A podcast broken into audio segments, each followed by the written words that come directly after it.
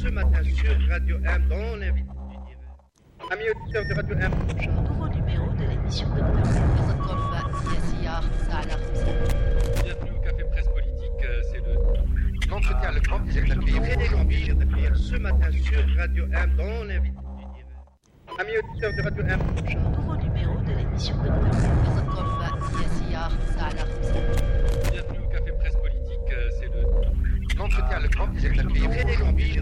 ce matin sur Radio M dans l'invité du. Amis auditeurs de Radio M,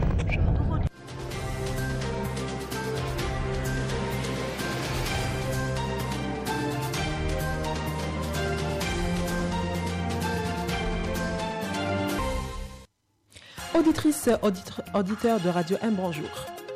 Reporters sans frontières annonce la nomination de Khaled Rarni comme représentant de l'Organisation pour l'Afrique du Nord. Ce journaliste et ancien correspondant de médias internationaux aura pour mission principale de développer le plaidoyer public et rédactionnel dans la région et de suivre des dossiers sensibles relatifs aux violations de la liberté de la presse dans les six pays concernés, à savoir la Mauritanie, le Maroc, l'Algérie, la Tunisie, la Libye et le Soudan.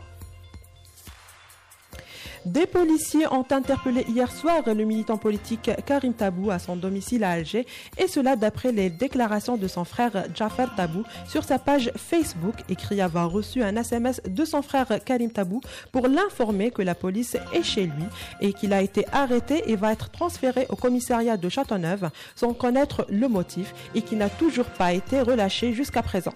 À noter que l'ancien premier secrétaire du Front des forces socialistes, Karim Tabou, est poursuivi dans des affaires judiciaires et a été condamné fin 2020 à un an d'emprisonnement ferme par le tribunal de Roléa pour atteinte à la sécurité nationale.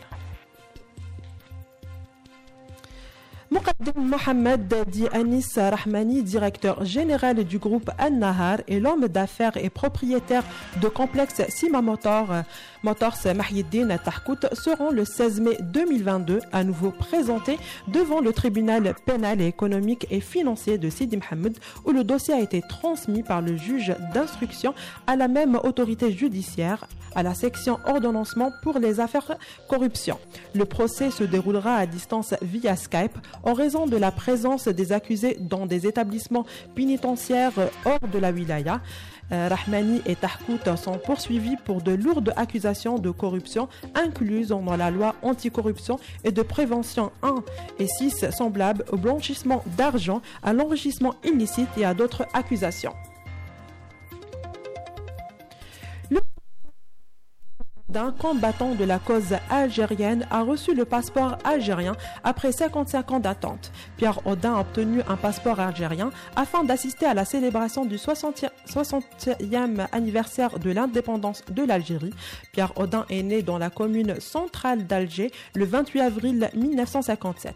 En septembre 2020, le président de la République Abdelmajid Tebboune lui a accordé la nationalité algérienne et cela a été fait selon un décret présidentiel publié dans le journal officiel.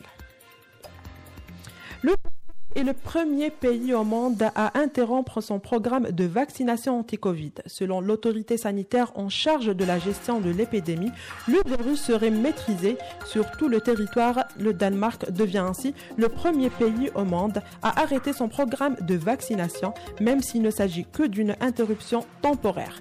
L'autorité rappelle qu'il sera probablement nécessaire de vacciner à nouveau contre le Covid-19 à l'automne, surtout si le virus continue de muter. C'est la fin de ce journal. Merci de nous avoir suivis et à très bientôt.